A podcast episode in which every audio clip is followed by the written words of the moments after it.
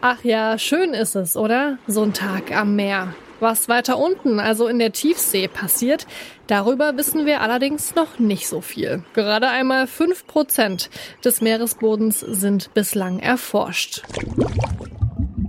Was wir aber wissen ist, die Tiefsee ist ein sehr empfindliches Ökosystem und dort unten am Meeresboden gibt es gleichzeitig riesige Rohstoffvorkommen. Unternehmen wittern deswegen ein Milliardengeschäft. Umweltschutzorganisationen befürchten dagegen irreversible Schäden. Ob und in welchem Umfang die Rohstoffe in tausenden Metern unter der Wasseroberfläche abgebaut werden können, das ist aber bislang nicht klar geregelt. Wir tauchen deshalb gemeinsam ab und schauen uns in dieser Folge an, wie Tiefseebergbau funktioniert und welche Risiken damit einhergehen könnten. Das ist die erste Folge unserer Themenwoche Unter Wasser und mein Name ist Marianta. Moin. Zurück zum Thema.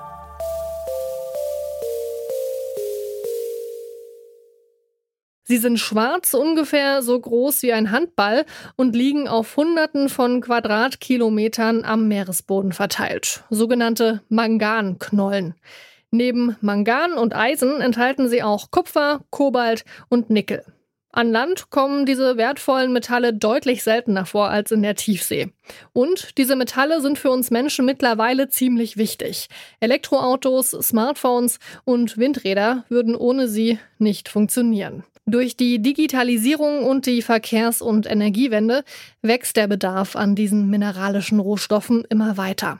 Manganknollen sind eine zweidimensionale Ressource, das heißt, die kommen in 4000 bis 6000 Meter Wassertiefe vor und liegen im Grunde auf dem Meeresboden in den oberen fünf Zentimetern.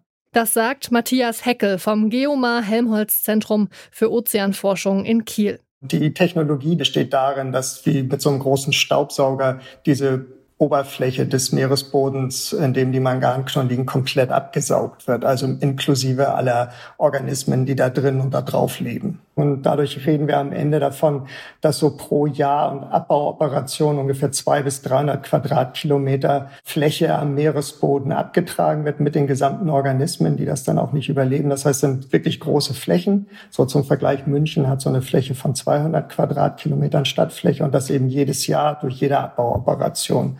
Und wir haben aus Studien, die schon in den 90er Jahren durchgeführt worden sind, die wir uns auch nochmal angeguckt haben, dann zwei, drei, vier Jahrzehnte später, sehen wir, dass in diesen, auf diesen Zeitskalen keine Erholung stattfinden wird. Das heißt, die Schädigungen werden tatsächlich für viele hunderte bis tausende Jahre da sein am Meeresboden. Die Schädigung der Ökosysteme am Meeresgrund ist nur einer der Gründe, weshalb Tiefseebergbau ziemlich umstritten ist. Deutschland setzt sich zum Beispiel dafür ein, dass auf den Bergbau unter Wasser verzichtet wird, zumindest bis die potenziellen Risiken richtig erforscht sind. Denn wie wir schon zu Beginn gehört haben, so richtig viel ist über den Tiefseeboden ja noch nicht bekannt. Ist so überhaupt schon klar, wie viele Lebewesen durch den Bergbau vernichtet werden könnten? Nee, das sind genau die Punkte, die wir im Augenblick so im Detail alle nicht beantworten können, weil wir noch nicht mal erfasst haben, wie hoch die Artenvielfalt tatsächlich in der Tiefsee sind. Was wir sehen ist, dass wir auf jeder Ausfahrt, und das ist seit 20, 30 Jahren so, immer mindestens 100 neue Arten beschreiben können, die wir vorher noch, noch niemand gesehen hat und die nicht dokumentiert sind. Und äh, alle unsere Kurven zur Artenvielfalt sind halt noch ansteigend. Das heißt, wir sehen da noch keine Abflachung in den Kurven und daher können wir auch nicht sagen, wie hoch die Biodiversität am Ende wirklich ist in der Tiefsee. Wir sehen nur, dass sie sehr hoch ist. Und das macht das eben jetzt auch schwierig, vernünftige Vorschläge für den Schutz der Artenvielfalt und der Ökosysteme zu treffen für diese internationalen Regularien, die die Internationale Meeresbodenbehörde aufschreibt. Der Grundsatz ist im Grunde genommen, wir wissen nicht genau, was wir da eigentlich schützen und, und auch nicht genau, wie das Ökosystem funktioniert. Das heißt, wie wir es gut schützen können. Angesichts dieser Unklarheit über die negativen Folgen durch den Tiefseebergbau fordern viele Staaten klare Regeln. Vor zwei Jahren hatte ein erstes Unternehmen in Kanada beantragt, in den Ozean Rohstoffe abbauen zu dürfen. Zwei Jahre hat die verantwortliche Internationale Meeresbodenbehörde, kurz ISA, im Anschluss Zeit gehabt, solche Regeln für den Tiefseebergbau festzuzurren. Wichtig dabei, die ISA ist nur für etwa die Hälfte des weltweiten Meeresgrundes zuständig. Der Rest liegt in der Verantwortung der jeweiligen Küstenstaaten. Die Frist für die ISA ist gerade aber ohne Ergebnis abgelaufen und deshalb könnte schon diese Woche mit dem Tiefseebergbau in großem Stil begonnen werden. Zumindest theoretisch. In der jamaikanischen Hauptstadt Kingston wird jetzt wieder über den Tiefseebergbau verhandelt. Doch was wird da eigentlich verhandelt? Das hat mir Nele Matz-Lück erklärt. Sie ist Professorin für Völkerrecht an der Universität Kiel. Das ist ein längerer rechtlicher Prozess. Niemand darf den Meeresboden einfach so ausbeuten. Man braucht eine Lizenz, eine Genehmigung von der Internationalen Meeresbodenbehörde. Und äh, es funktioniert auch nicht alleine als Firma, sondern man benötigt dazu noch einen Staat, der das befürwortet.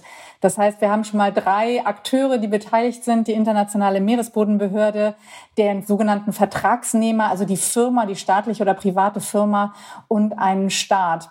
Bisher gibt es nur Lizenzen zur Exploration, also zur wirtschaftlichen Erforschung, aber noch keine für die Ausbeutung. Und eine solche Lizenz ist vor zwei Jahren beantragt worden mit dem befürwortenden Staat Nauru. Das ist ein kleiner pazifischer Inselstaat.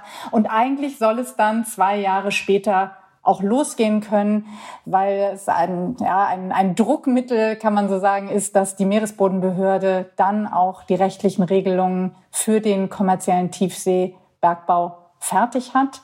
Das hat sie aber nicht geschafft. Nun geht es ja ganz konkret um den Meeresboden und eben nicht um die offene See an sich. Und dabei ist ja auch ja die Rede vom sogenannten Grundsatz des gemeinsamen Erbes der Menschheit. Welchen Rechten unterliegt denn der Meeresboden? Ja, der Meeresboden unterscheidet sich tatsächlich etwas von der Hohen See. Wir haben also künstlich eigentlich eine Grenze geschaffen zwischen dem Boden und der darüber liegenden Wassersäule. Beim Meeresboden sind die Staaten eben nicht frei, einfach ja, dort Ressourcen abzubauen, sondern sie müssen über diese Behörde gehen. Und das ist schon ein Teil dieses Konzeptes des gemeinsamen Erbes der Menschheit, dieses Konzept, was im Seerechtsübereinkommen steht und auch nicht geändert werden darf nach diesem Vertrag, besteht daraus, dass wir eine internationale Behörde haben, die verteilt, aber auch, dass man Gewinne aus dem kommerziellen Abbau dieser Rohstoffe teilt. Und auch diese Regelungen stehen noch nicht abschließend. Es soll also die Firma und der befürwortende Staat einen Vorteil haben, aber auch die Gemeinschaft als solche soll etwas davon profitieren, wenn diese ja, gemeinsamen Ressourcen abgebaut werden. Das gemeinsame Erbe der Menschheit ist aber nach dem Seerechtsübereinkommen nicht unbedingt nur ein Schutzkonzept, sondern eben auch ein Ausbeutungs- und Verteilungskonzept des, dieses Reichtums. Und man versucht jetzt natürlich auch mit so viel Abstand zu den, äh, zur Zeit, als die Regelungen 1982 im Seerechtsübereinkommen vereinbart worden sind, immer mehr Umweltschutz, gemeinsames Erbe, Bewahrung für zukünftige ähm, Generationen dort hinein zu packen. Und das wirft in der Aushandlung natürlich Schwierigkeiten auf.